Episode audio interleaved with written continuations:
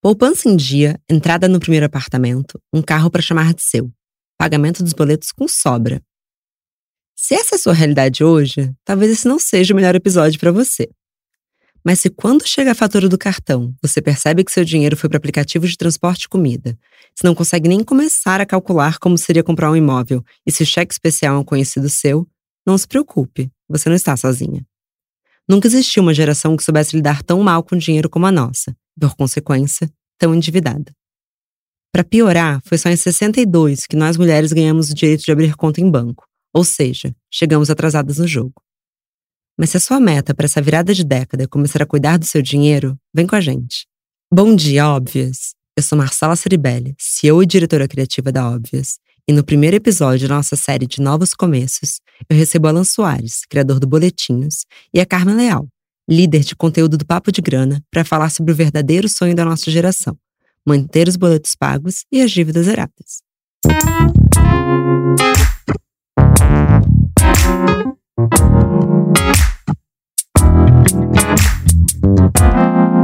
Bom dia, óbvias. Bom dia! Bom dia. Vocês certamente são do time, do primeiro time, né? Você já tem apartamento e helicóptero? Dois de cada. Dois, dois de cada. Não, mentira. Por favor, se apresentem, Carmen, pode começar. Bom, meu nome então é Carmen Leal, como a Marcela já apresentou. Eu sou líder de conteúdo do Papo de Grana.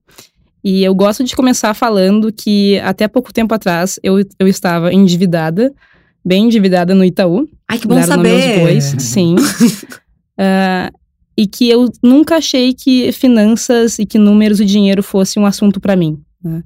Por ser, sempre ser mais criativa e mais filosófica, eu pensava, na minha cabeça, eu tinha uma crença de que dinheiro era um assunto que não me pertencia. Era uma coisa qual, da qual eu não dominava. E foi justamente fazendo um trabalho para o Papo de Grana, o primeiro, os primeiros freelancers que eu fiz para o Papo de Grana foi passar para texto as aulas que eles já tinham montado para uh, disponibilizar gratuitamente. E para passar essas aulas para texto, eu tive que assistir às aulas. E aí, ao assistir às aulas, eu pensei: meu Deus do céu, a minha vida é uma mentira. É tudo mais fácil do que eu pensava. Eu vou amanhã fechar minha conta em banco, eu vou amanhã rever meu cartão. E eu comecei a fazer esse movimento. Daí foi justamente nesse período de começo do Papo de Grana que eu falei: olha só, quero trabalhar com vocês, porque isso mudou minha vida. E eu, eu vejo que essa mudança ela é muito possível. Quando que isso aconteceu? Isso foi em Julho. Julho? Julho. Faz, então, sete meses. Isso. Faz um semestre. Tá. A é. gente chega lá que eu quero saber um pouco como é que foi essa jornada de se desendividar. Claro, perfeito. E Alan, conta pra gente, então, como é que foi a sua jornada, como é que você criou boletinhos e como que é a sua relação com a educação financeira? Então, eu criei boletinhos justamente porque eu era o amigo do rolê que sabia uh, falar e tratar de dinheiro. Sendo que meus amigos, todo mundo de humanas, ninguém uh, sabia nada de finanças, ninguém sabia economizar e, enfim, organizar as finanças. E aí, desde o meu primeiro emprego, assim, com 15 anos, eu comecei a trabalhar e eu ganhava 100 reais por mês, eu era assistente de biblioteca, e eu sempre guardava pelo menos, sei lá, 10, 5 reais que fosse, eu conseguia guardar. Justamente para conseguir construir um patrimônio, digamos assim mesmo que fosse um patrimônio de cinco reais por mês. E eu aprendi isso muito com a minha mãe, não diretamente, ela nunca foi de ensinar sobre dinheiro uh, didaticamente, mas ela sempre me ensinou indiretamente. Uh, ela sempre foi uma pessoa que trabalhou muito, ela é técnica de enfermagem e trabalhava 12, 14, 16 horas por dia, todos, todos os dias. Então eu nunca uh, convivi muito com ela, mas a gente sempre foi muito próximo e eu sempre entendi através dela o valor do trabalho e o valor uh, do dinheiro. E aí, à medida que eu fui crescendo, eu sempre soube que o dinheiro não é infinito, que a gente precisa uh, controlar o que a gente vai gastar e economizar, e nem tudo que a gente quer a gente pode ter. E eu sempre cresci com essa mentalidade desde criança, e quando eu cheguei na vida adulta, para mim sempre foi muito natural uh, lidar com dinheiro e lidar com consumo. E, mas eu fui percebendo que os outros milênios à minha volta, ninguém sabia uh, lidar com isso, não era natural para eles. Dinheiro era um tabu, assim. Até porque a frase que você fala, que aprender que nem tudo que você quer você pode ter, acho que fica muito difícil quando o dinheiro ficou tão pouco palpável, né? Quando você gasta, exemplo, dinheiro no aplicativo de comida, é, era muito diferente dos nossos pais que tinham que abrir a carteira, pegar uma, duas, três, quatro notas, né? Acho que é, ficou tão. A nossa relação com o dinheiro hoje é uma coisa que a gente não percebe quando gasta, né? Lá Sim. no Papo de Grana tem um, o Diego, que ele estuda bastante economia uh, comportamental e psicologia econômica, e ele fala que isso é chamado de a dor do pagamento. Que é realmente tu sente mais dor ao tornar mais palpável, por exemplo, tirar as notas do teu bolso do que passar o cartão de crédito. Que tu realmente sente que tu está dando algo por aquilo que tu está obtendo, né? Então, isso que tu falou tem sentido do ponto de vista da psicologia econômica, que é a dor do pagamento. Olha que legal. Então, talvez uma das etapas fosse você, sei lá, sacar seu salário um mês e ficar. Porque dói mesmo, né? Sim, sim. É. Ou até gente que fala assim: ah, não, tenho medo de levar o dinheiro e ser assaltado. Não tem problema. Agora, para Natal, tinha uma. Uh, uma forma de fazer as compras que era tu ter um envelope com notas falsas que fosse só para tu escrever, tipo, ah, Gastei, ó, aqui tem 500 reais para presentes. Aí tu vai riscando e, ó, agora tem 400. Entendeu? Para dar essa noção mais palpável de que tu está gastando. Se tu não quer, né, sacar o dinheiro e sair com medo de ser assaltado. É uma forma de. é, sai, não, sair com o seu salário por aí, eu não, realmente não, recomendo. Não, recomendo em grandes cidades. Mas para hackear, assim, essa. Essa... Total, porque é isso. Eu acho que os aplicativos pioraram muito. Pelo menos assim, o meu cartão de crédito quando eu, e eu sou muito organizada, assim, eu planilho todos os meus gastos de cartão de crédito entre comida, transporte. É, eu tô aqui muito. Eu vou pegar todas as dores das pessoas que estão muito endividadas, mas eu sou muito organizada com dinheiro, desculpa, gente. então, assim, mas eu vou tentar puxar, inclusive, Carmen, puxando de você que você começou falando que você estava endividada. Qual uhum. é o primeiro passo para parar de estar endividada? É tu reconhecer que tu tá e olhar de fato a fatura e olhar os números. Porque, assim, e essa minha, esse meu despertar financeiro, ele é muito curto, de muito pouco tempo atrás. Então, a gente tá falando aí de seis meses. Antes disso, eu tinha, chegava no fim do mês, eu tava com medo de ir lá pra fatura. Era esse o ponto, eu não olhava, tu não quer encarar. Tu, e tu sente, e o fato de tu não encarar faz tu achar que o problema é maior do que ele é. Porque tu fica naquela coisa de, não, eu não vou olhar, não vou olhar porque eu vou sofrer. Mas tu sofre menos tu encara e tu bola uma solução. Porque olhar a primeira etapa, tu vai ver lá os números, tu vai ver que tu tá negativo, tu vai assumir aquilo e tu vai começar daí a traçar um plano para começar a ficar no zero a zero e depois no positivo. E quando tu traça esse plano, tu fica mais aliviado de tá, é possível, porque eu tracei aqui, não tem como dar errado, são números, é só eu seguir o plano. Então, para mim, esse foi o primeiro passo de encarar o monstro, que acredite se quiser, eu fiquei também seis meses sem olhar. Eu tava ignorando porque eu achava que ia ser muito doído olhar para os números. Eu acredito muito. Inclusive, eu já ouvi um podcast, eu não vou lembrar qual que era, era algum desses americanos, é, falando que tem uma porcentagem alta de mulheres que tem o mesmo pânico de, sei lá, uma ansiedade real de abrir a, a, conta do banco. Porque elas não querem ver o que, ela, o que vai encarar ali. Mas é, é a realidade, né? Uhum. Que nem, uhum. sei lá, não querer subir na balança. Assim. Uhum. É, é só você encarar a realidade, né? Uhum. E, e aí você começou a, traçar um plano para chegar no zero a zero. Isso. Você estava o quê? No cheque especial? Não, cheque especial não. não, cheque especial eu já sabia que era um absurdo eu, e eu comparei, eu peguei um empréstimo. Né? Então eu estava devendo dinheiro para o banco porque o, banco tinha me emprestado dinheiro, também é uma taxa elevada, né? E tinha me emprestado dinheiro, enfim, para pagar dívidas da, da, época. Porque eu não tinha feito o que eu fiz então, que era me organizar. E aí eu comecei a ver onde é que eu poderia cortar, né, quanto que eu estava recebendo, e eu passei a priorizar. Meu gasto inicial era pagar as dívidas. Esse era o, assim, claro, tem algumas contas básicas, não pode deixar de comer, nem de, de te locomover, mas tudo que eu sobrava era para pagar a dívida. E eu assumi isso, assim, uh, e em pouco tempo eu consegui juntar esse valor para pagar.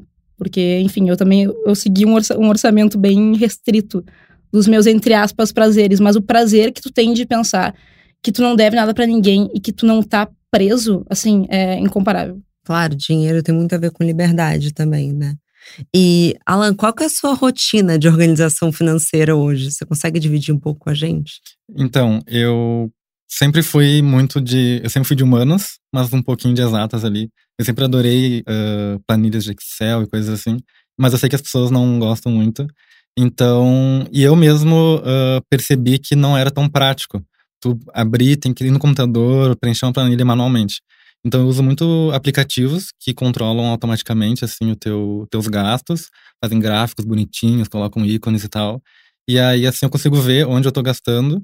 E, na verdade, acho que o principal, além de se organizar e de ter uma, um método de controle, é tu ter essa cultura de economizar, essa cultura de uh, será que eu preciso disso? Se questionar antes de consumir alguma coisa e entender uh, o valor daquilo e o, o, preço que aquilo vai te custar.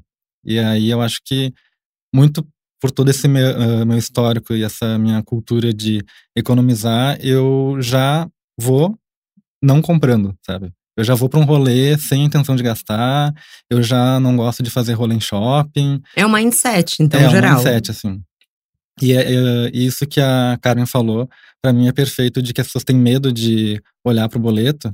E, na verdade, não, não adianta nada ter medo de olhar para o boleto, né? Não é que nem, sei lá, uh, ah, tu odeia os boletos, mas não é que nem tu odiar, sei lá, odiar camarão. É só tu não comer, sabe? Sim. Tu odeia camarão, tu os não come. Os boletos vêm atrás de você, o camarão é, não. os boletos vão estar sempre aí. Não adianta fugir. Então, óbvio que a gente não vai amar os boletos, mas eu acho que deixar eles meio neutros na tua vida, assim, tu uh, fazer as pazes com eles e levantar a bandeirinha branca e começar a encarar eles e deixar, tipo, tudo em ordem, acho que é o primeiro passo, assim.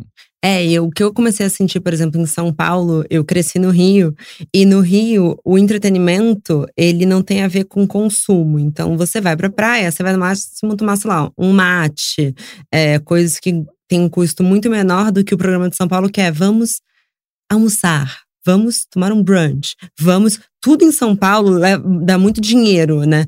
E eu acho que tem um pouco a ver com essa, é, até com uma atitude de geração, assim. Vocês dois moram em Porto Alegre. Uhum. Vocês acham que a nossa socialização hoje tem a ver com gastar dinheiro? Cada vez mais, eu acho. Porque, sei lá, tu vai pra um rolê. Primeira coisa, tu vai pegar um Uber ou qualquer outro uh, transporte aplicativo, já tá gastando. E tu nem percebe que tu tá gastando. É, é aquilo que a gente falou no começo. É acho que uma gamificação do, do consumo, assim. Total. Tu só clica um botão e vai. E aí tu nem sente. Aí tu chega no lugar e, ah, vamos pedir um delivery, sei lá, se é num rolê na casa de amigos. Ou tu marca num shopping, ou tu marca numa balada. Aí tu paga pra entrar, tu paga a bebida antes no mercado, enfim. Tudo acho que tem muito a ver com consumo. As pessoas cada vez menos estão se encontrando só para conversar e uh, não consumir, sabe? É, que foi o que foi sendo montado pra gente, Sim. né? Mas até eu trago um outro ponto de vista, porque eu não sei, porque eu não sou de outra geração, então não tenho como comparar. Mas eu questiono que talvez uh, seja em torno disso nosso prazer, lazer e, enfim, nosso prazer, entretenimento por consumo, não porque é pelo consumo, mas justamente porque isso é resultado de uma falta de conscientização sobre o comprar e sobre o dinheiro. Porque se tu bota, se eu saio com amigos que são mais uh, entre aspas, pão duro. Eu não gosto disso, parece uma crítica, né? Mas eles são mais organizados financeiramente. o rolê vai ser diferente, vai ser tipo, vamos cozinhar em casa. Então, eu acho ainda que é, é ao contrário. Eu acho que acabou que se tornou consumo justamente porque a gente não tem já essa sementinha de pensar nisso antes de programar o rolê. A gente sai fazendo, a gente sai pedindo Uber, a gente sai pedindo coisas. E se a gente programar antes, hoje em dia gente, eu faço muito isso. De, ah, vamos de repente passear no parque, tomar um mate e depois fazer uma janta em casa, né? Comprar um vinho no super. Então eu acho que isso mudou bastante para mim, mas por causa da conscientização financeira. Né? Então acho que uma coisa também leva a outra. Porque tu passa a ser mais criativo. O Alan, eu, eu acho que é mestre disso, porque ele dá muitas dicas no boletinhos de como fazer as coisas de forma mais criativa, não sempre envolvendo dinheiro. Então, eu acho que a partir do momento que a gente tiver isso, a gente vai seguir tendo lazer de se encontrar com os amigos, de comer, de beber, de ver uma série mas com a programação para gastar menos nesse contexto. Mas é porque... isso que você está falando tem muito a ver com você estar tá cercada de pessoas que também são conscientes. Os amigos de vocês são tão conscientes quanto vocês?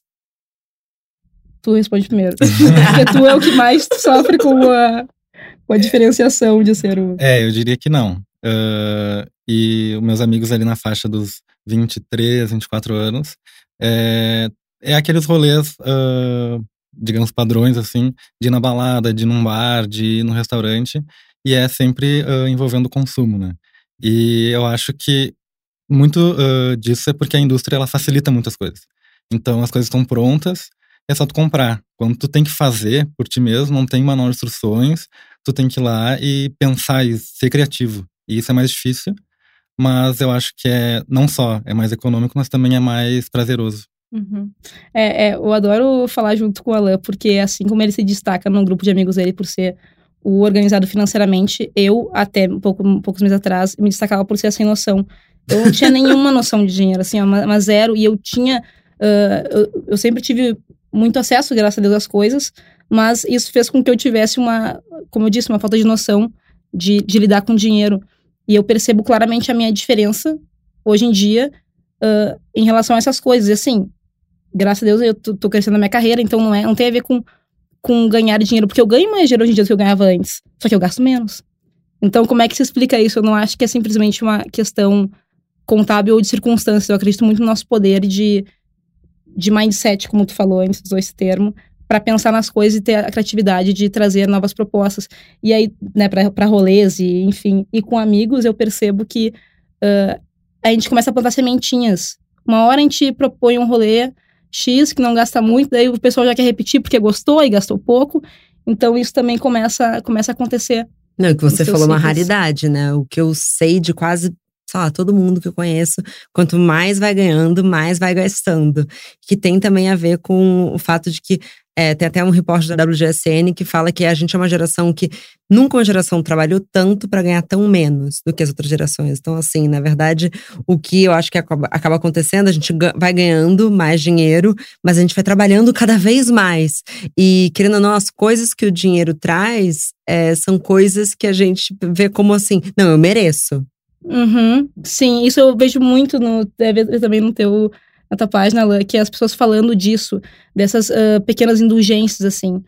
Mas essa, isso que tu falou de que quanto mais ganha, mais gasta, eu percebo muito que, na verdade, na minha experiência pessoal, tá? Não tenho um dado disso, mas que o dinheiro, ele vai potencializando as tuas características. Eu te juro, se eu ganhasse mais naquela época que eu era sem noção, eu ia gastar mais.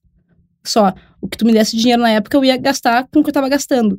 Hoje em dia, como minha, mentalidade é mais de investir, se eu ganhar mais dinheiro, eu vou investir mais. Então, o dinheiro, ele potencializa as tuas ações que são resultado do teu mindset. Então, se tu já é uma pessoa, de repente, que, que investe, vai investir mais. Se tu é uma pessoa que faz caridade, tu vai fazer mais caridade. Se tu é uma pessoa que gasta com festa, ganha mais dinheiro, tu vai gastar mais com festa. Então, acho que vem essa, esse questionamento, assim, também, do, de como é que é o nosso comportamento.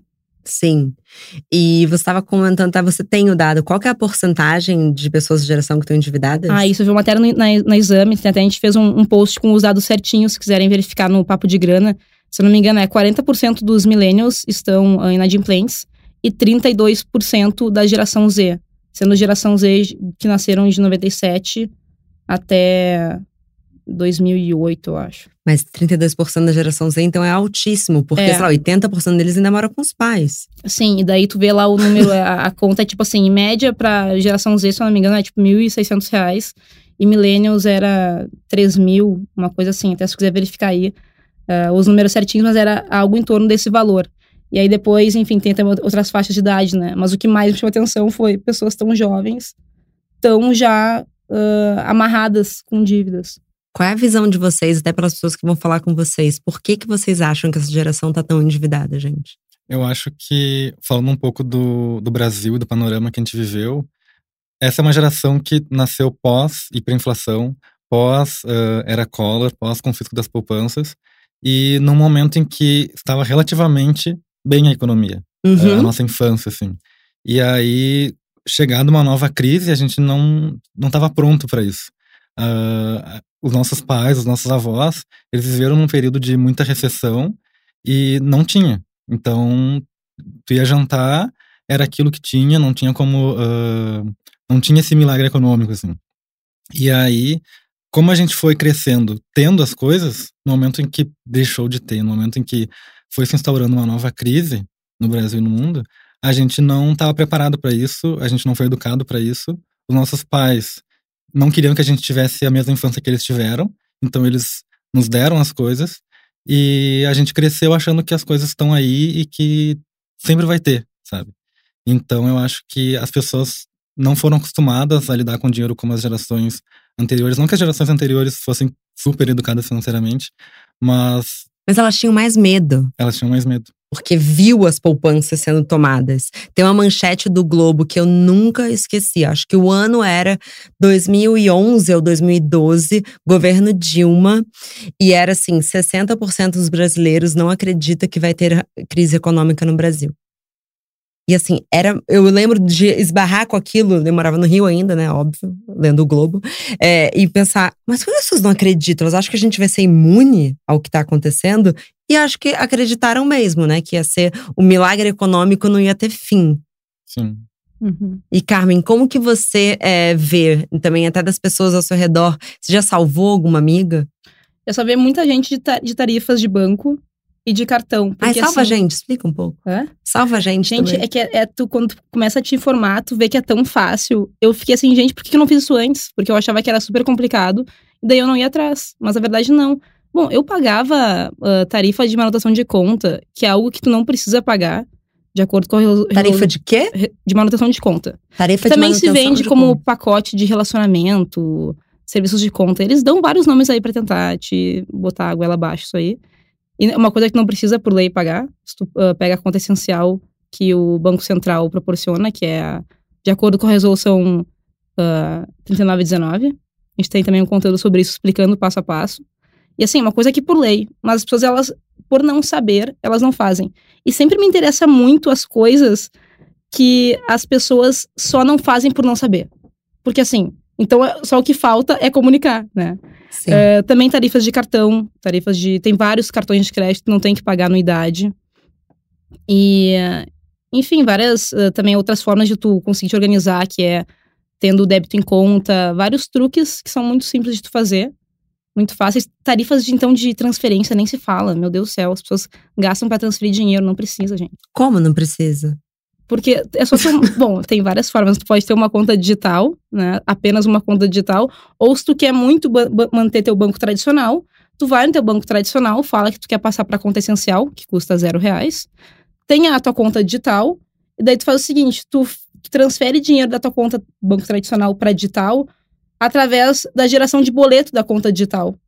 Entendeu? Então, tu transfere pra, pelo banco tradicional pra conta digital sem pagar nada. E da conta digital tu transfere para quem tu quiser sem pagar tarifas de transferência.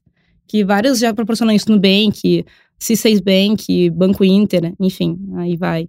Então são vários macetes que tu vai pegando, assim, também para não pagar a tarifa de saque, ah, que são muito simples e facilitam a vida. É que são dinheiros é, pequenos, mas que em volume é uma grana no Era final do grana. ano, né? Eu pagava no Itaú, assim, ó, eram é, 60 reais de, ah, pelo, pela minha conta, para ter uma conta lá.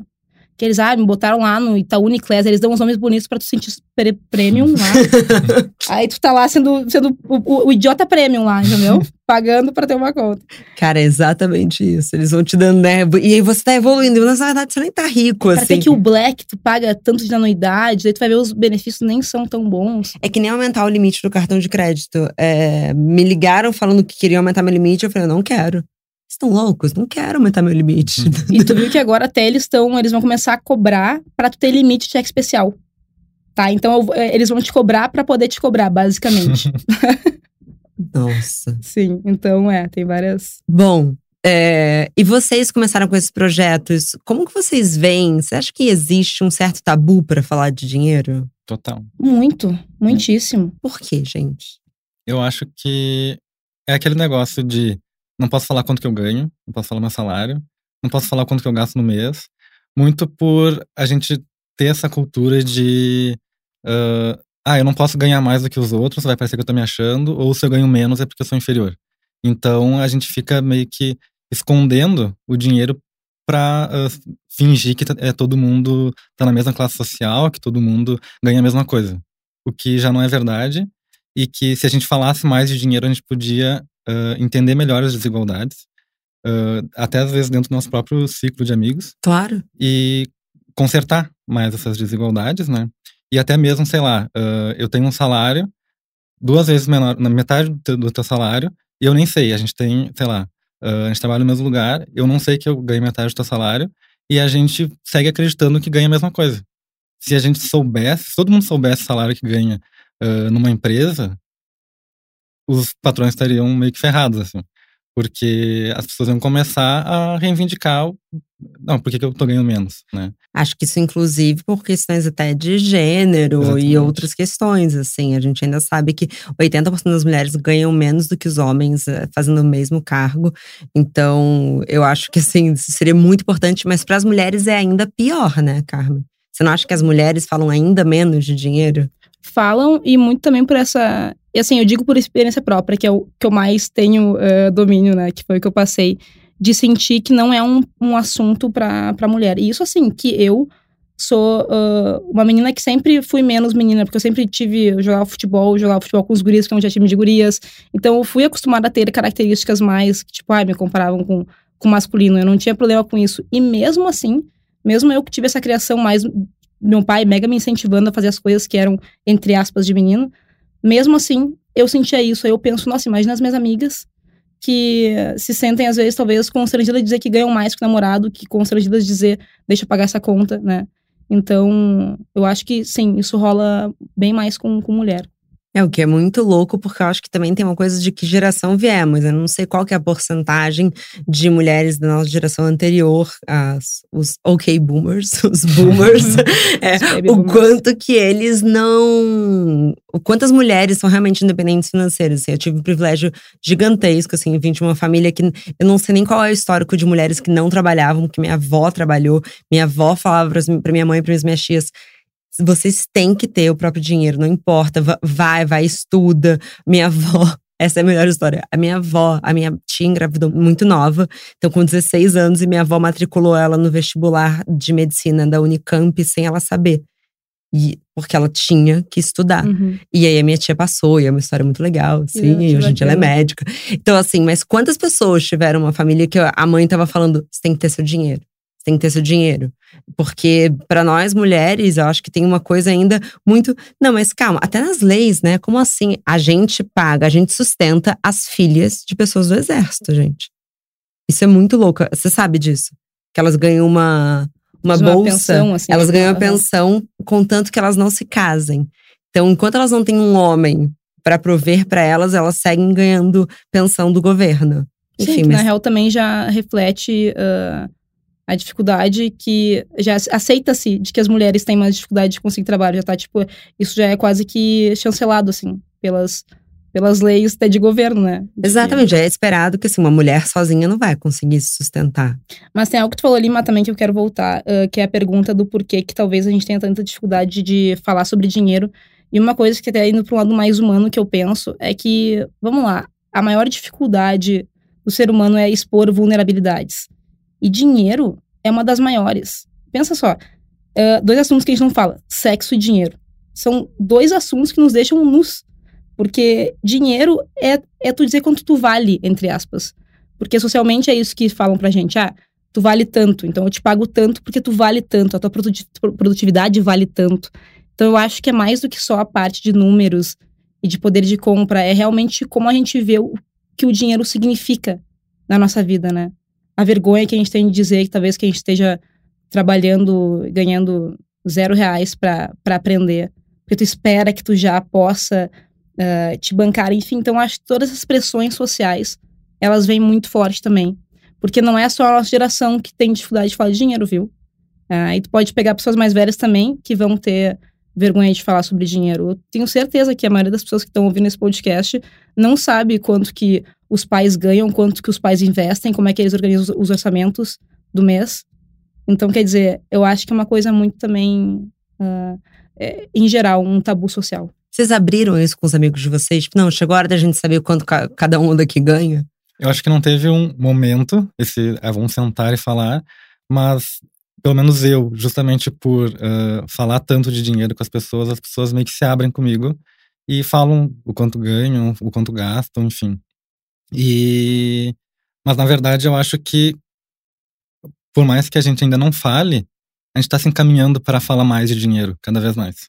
Eu acho que essa geração, a geração Z que está tá crescendo agora, tá virando adulta agora, ela tá percebendo tanto, como a Karen falou, de sexo e de dinheiro, tá percebendo que esses assuntos não podem mais ser tabus e que a gente tem que começar devagarinho a falar sobre eles. É, parece que eles inclusive já investem mais, né, do que os millennials. Eles não vão cometer os mesmos erros.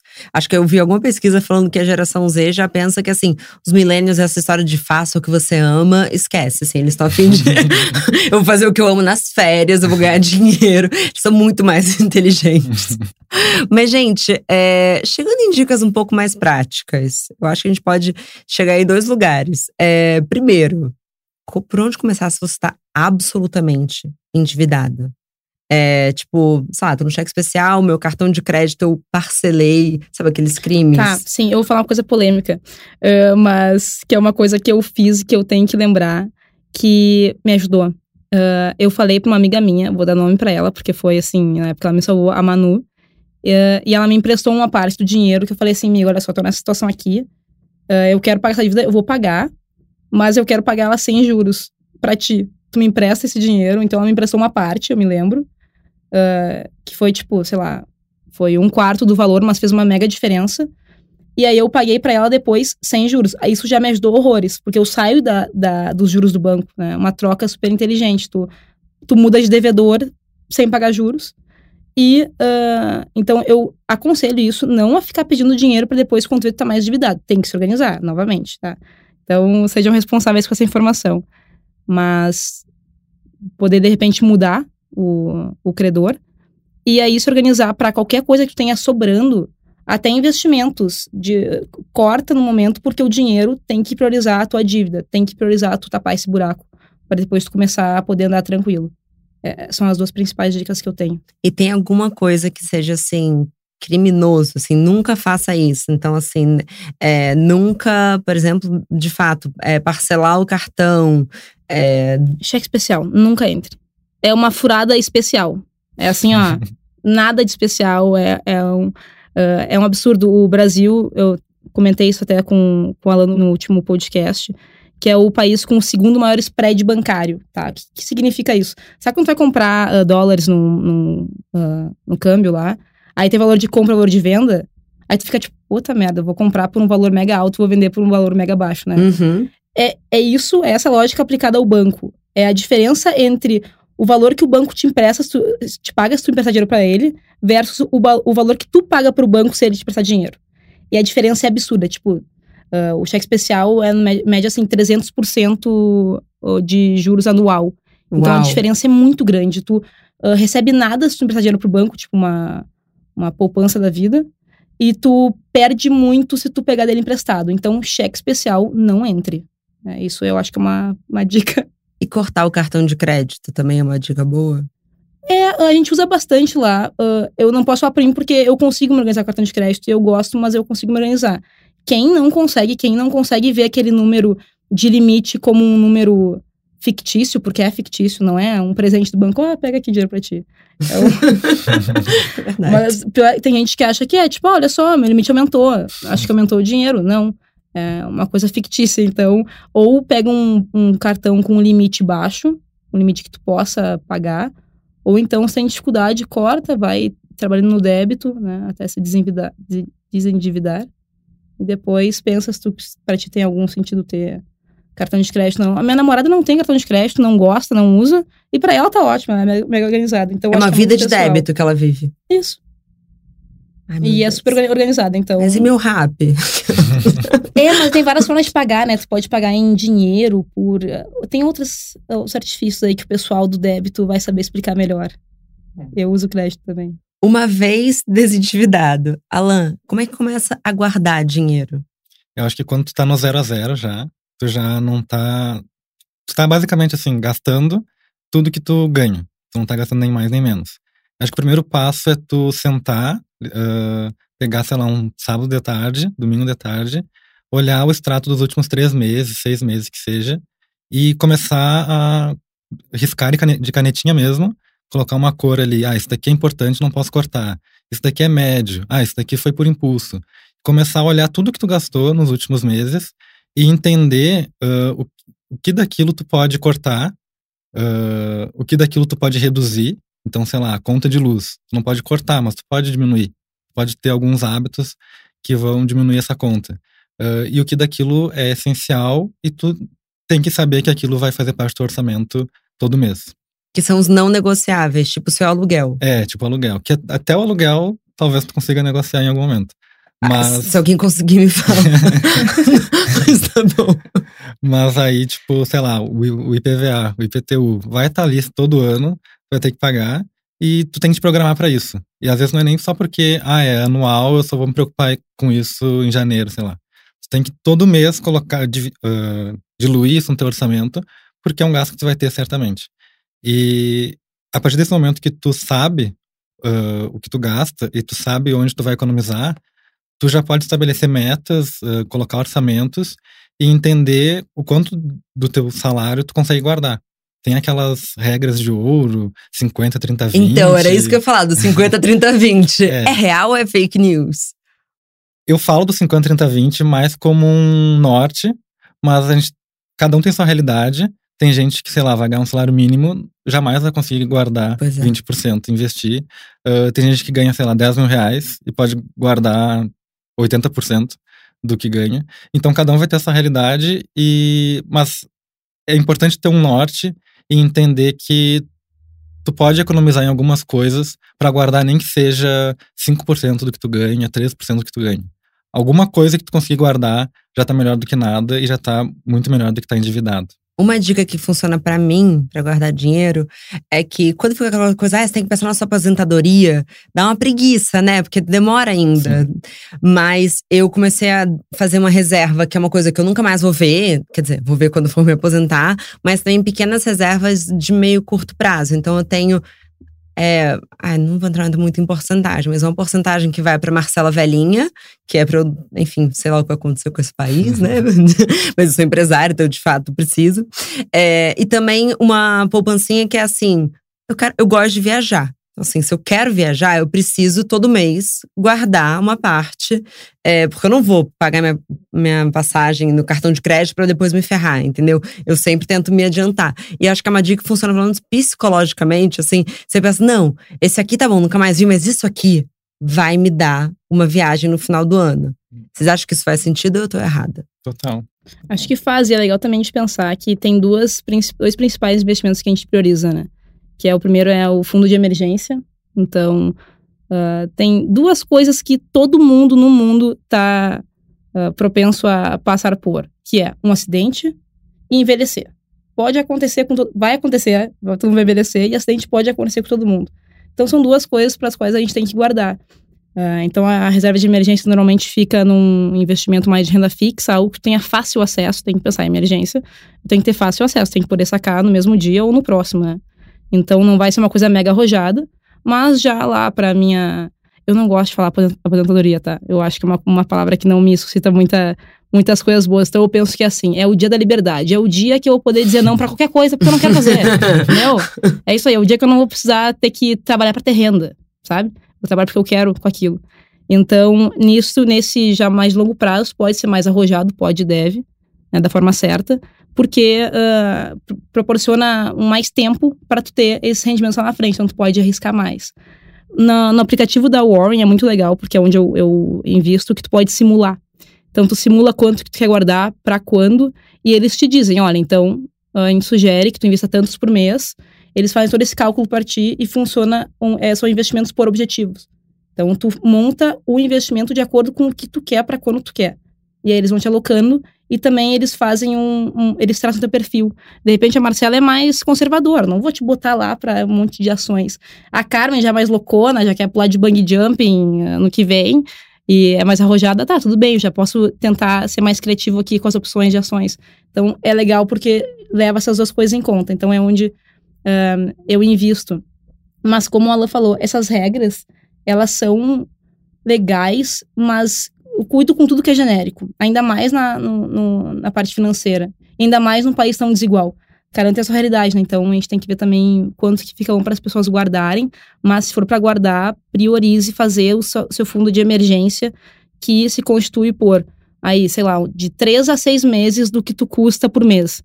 Então, se tu custa aí 4 mil reais por mês, ah, junta 12 mil reais que tu já vai ter aí. Se tu ficar desempregado, tem três meses pela frente, tu vai estar com seus custos cobertos. Então, a minha dica seria priorizar a reserva de emergência, caso aconteça algo. Isso é uma dica super importante. Eu acabei de perceber que a gente falou do 50, 30, 20, mas a gente não explicou o que é. Você pode explicá-la? O 50, 30, 20, ele é uma regrinha, assim, uh, digamos, de ouro, assim, da, da educação financeira, das finanças pessoais, que diz que 50% do que tu ganha é destinado para esses uh, gastos fixos que tu tem, aluguel, uh, o IPVA que a gente estava falando de diluir no mês, IPTU, uh, as, as, compras de supermercado, enfim. e aí isso teria que fechar numa conta de 50% do que tu ganha. Os 30% seria para gastos livres, sei lá, quero ir no cinema, fazer uma viagem, uh, ir num bar, que seja, tu tiraria desses 30% para gastar livremente e sem culpa, e os restantes dos 20% seria para investir, para guardar, para ter uma reserva de emergência, para uh, guardar para o futuro. É, mas é super difícil guardar 20% mesmo, né? Tem que encaixar para a realidade de cada um. Sim, é legal que tem, uh, super indico porque eu fiz e mudou minha vida. As aulas que a gente disponibiliza gratuitamente no site, Papo de Grana, são aulas gratuitas, todo mundo pode acessar. São 10 aulas, 10 videozinhos de 10 minutos cada, que explicam passo a passo, desde lá a história de como a gente começou a trocar dinheiro ao invés de notas ao invés de peixe e sal, né? Até uh, como guardar dinheiro e esses percentuais. E eu achei muito legal porque me ajudou. Então eu recomendo também assistir algumas aulinhas, seja do Papo de Grana ou de qualquer outra pessoa para poder entender melhor essas regras e como aplicar elas à tua realidade. Não, vou super assistir. E eu acho que isso traz um pouco assim, o quanto a gente precisa também se esforçar um pouco para isso. Né? Uhum. Porque não vai vir naturalmente. Você não vai acordar um belo dia e vai falar, ah, acho que eu sei que eu deveria guardar 30%. é, infelizmente, é um pouquinho chato e precisa ter disciplina. E é sobre aprender a passar vontade, de fato. Assim, é você chegar e não gastar. Assim, a vida deve ser muito mais fácil você gastando tudo e não se preocupando com o dia de amanhã. Se bem que às vezes eu pareço uma louca, assim, porque eu falo, não, eu vou guardar tudo, depois eu penso, mas eu posso morrer amanhã, gente. então, assim, é uma negociação interna. Mas ela, isso é muito verdade. Tu sabe que eu me dei conta que por muito tempo eu fiz planos financeiros que só dariam certo se eu morresse no dia seguinte. Porque, não, porque é loucura, a pessoa assim, ó. Ah, vou gastar tudo. Sério, eu, quando eu morei na Austrália, gente, foi assim, onde eu entrei no buraco financeiro, assim, eu uh, vendi meu carro, fui pra Austrália, torrei tudo e eu pensava, tipo assim, não, mas amanhã eu posso estar morta. Assim, se eu viver, eu fudeu, então.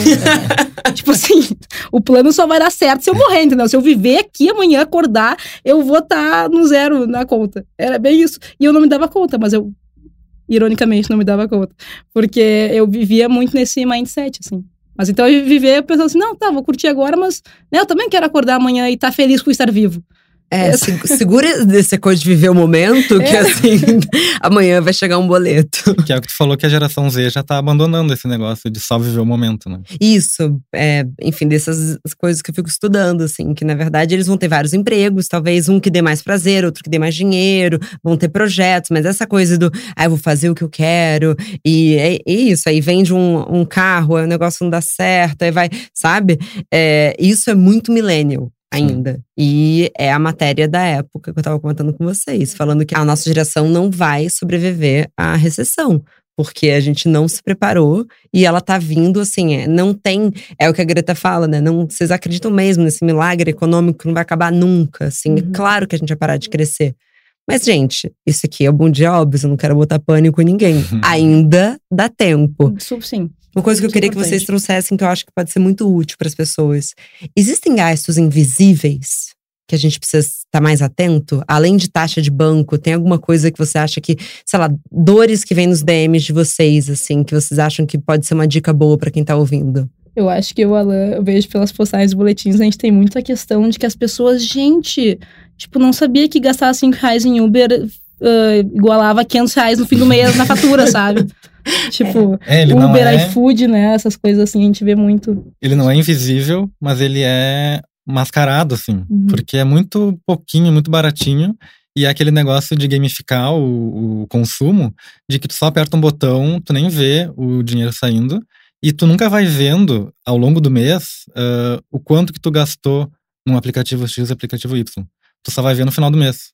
Então, se todo dia tu vai gastando cinco reais, só no final do mês tu vai descobrir o quanto tu gastou. tu vai levar um susto. Claro. Então eu acho que a pessoa não só ela tem que controlar e uh, anotar, digamos assim, e ir somando ao longo do mês o quanto ela gastou, mas também manter um uh, estabelecer um orçamento.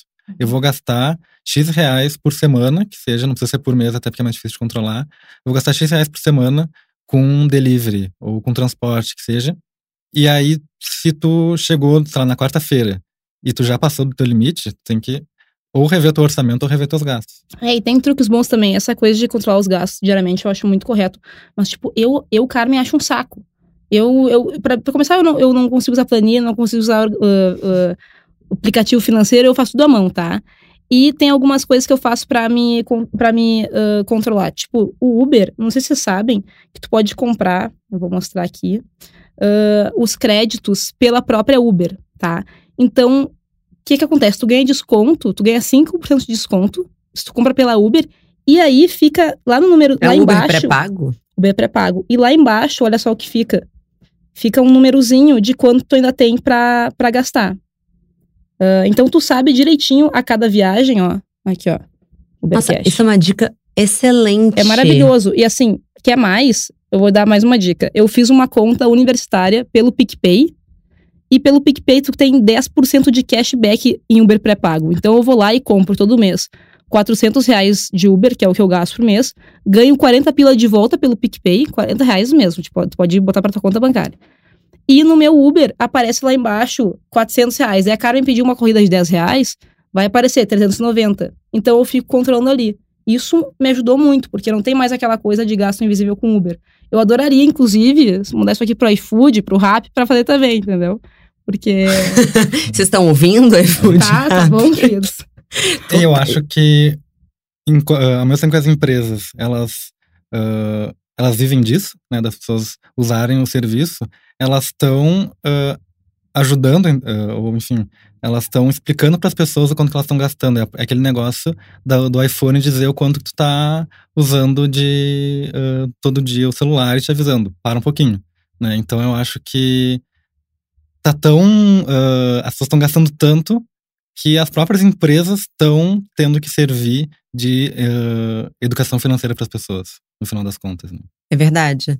E eu queria dar uma dica para as amiguinhas consumistas, porque eu já fui muito, e o que foi minha grande virada foi que eu fui estudar é, moda sustentável, fiz alguns trabalhos com Fashion Revolution, e eu mudei totalmente minha relação com a moda, e hoje eu sei que o volume que se compra é, no preço que se paga é, é muito caro, na verdade, para a China, para as cores dos rios, que você sabe que tem rios azuis na China, o que aconteceu em Bangladesh, outras coisas assim. Então, deixar de consumir fast fashion me fez ver que as coisas, o preço real das coisas é muito caro. Então, eu parei de comprar uhum. e comprar com muita menos frequência.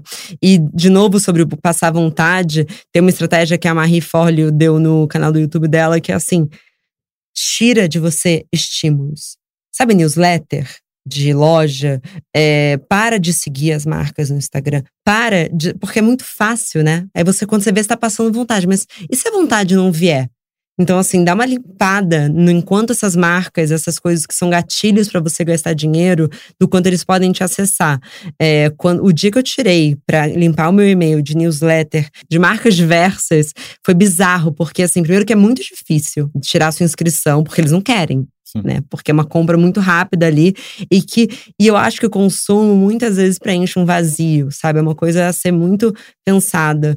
É, o, por que, que você está de fato comprando isso? Assim, porque eu acho que a gente foi ensinado isso. Tem uma cultura e a gente é muito colonizado nesse sentido, que esse estilo de vida até mais americano. Assim, ah, não tem nada para fazer, vou no shopping, uhum. dar uma olhadinha na Zara. Não, vai fazer outra coisa, sabe? Vai, vai movimentar seu corpo, entender onde que o consumo ocupa a sua vida hoje e o que, que deveria estar tá no lugar que tem tudo a ver com o nosso próximo podcast, spoiler, que é sobre criar novos hábitos. Perfeito. Gente, se encaminhando aqui para o final, é, já queria agradecer a vocês, porque eu acho que tem muitas dicas muito práticas e era muito o que eu queria mesmo desse podcast, que as pessoas possam, assim, ouvir com um caderninho na mão. É, e eu queria que vocês, para finalizar, é, indicassem algum documentário, algum canal no YouTube, livro que seja, que tenha ajudado vocês, para que as pessoas saiam daqui como se fosse uma, é, uma bibliografia do podcast. Uhum. Eu vou indicar uh, dois perfis, na verdade. Que é o Blogueira de Baixa Renda. Ela mostra a realidade dela e mostra que aquela vida de blogueira rica, que tá indo sempre pra Miami, não, uh, não é a realidade do Brasil, não é a realidade do brasileiro. E, ao mesmo tempo, ela é uma blogueira. E ela tá, uh, tá lá uh, produzindo conteúdo e mostrando a realidade dela. E eu acho muito importante a gente isso que tu estava falando de limpar o teu, as tuas contas, limpar uh, o que tu consome uh, de conteúdo, é muito disso, de tu uh, olhar e se inspirar em pessoas que têm uma realidade parecida com a tua. E não uma pessoa que é milionária que vai te fazer passar essa vontade. Né? Perfeito. Né? E outra pessoa que acho que a maioria das pessoas já deve conhecer é a Nathalie Neri, da Afros e Afins. E eu, eu aprendi muito com ela a ter hábitos mais sustentáveis e sustentável uh, tanto financeiramente quanto ecologicamente, e de uh, colocar a mão na massa e fazer as próprias coisas. Uh, ir no brechó, uh, consertar ali, costurar a roupa se ela estiver rasgada, em vez de jogar fora e comprar uma nova, de uh, fazer a própria comida, em vez de sempre ficar pedindo delivery. Acho que essa é uma dica, aliás, bem de ouro, assim, aprenda a cozinhar que eu acho que tu vai economizar, sei lá, metade do que tu gasta. Investe num curso. É. Na verdade, sim, o YouTube ensina tudo pra gente, é, né? Nem precisa. Uh, pega uma receitinha ali de como fazer arroz, como fritar um ovo e, e, vai. E eu acho que a partir do momento que tu começa a fazer as próprias coisas, tu começa a entender o quanto que as, uh, o que tu consumia era demais. E o quanto que tu consumia muito e o valor que aquilo tem. E o quão caro é, porque às vezes é muito fácil fazer um negócio, mas parece difícil porque custa, sei lá, 50, 100 reais. É verdade. E adorei. E a Nathalie também é muito maravilhosa. Eu falei sobre limpar as marcas, mas você tem toda a razão. Também as pessoas ficam inspirando muito a gente. Então, você está seguindo muitas pessoas que fazem você sentir que precisa de mais coisas. Talvez seja a hora da a sua economia começar no número de seguidores. Sim.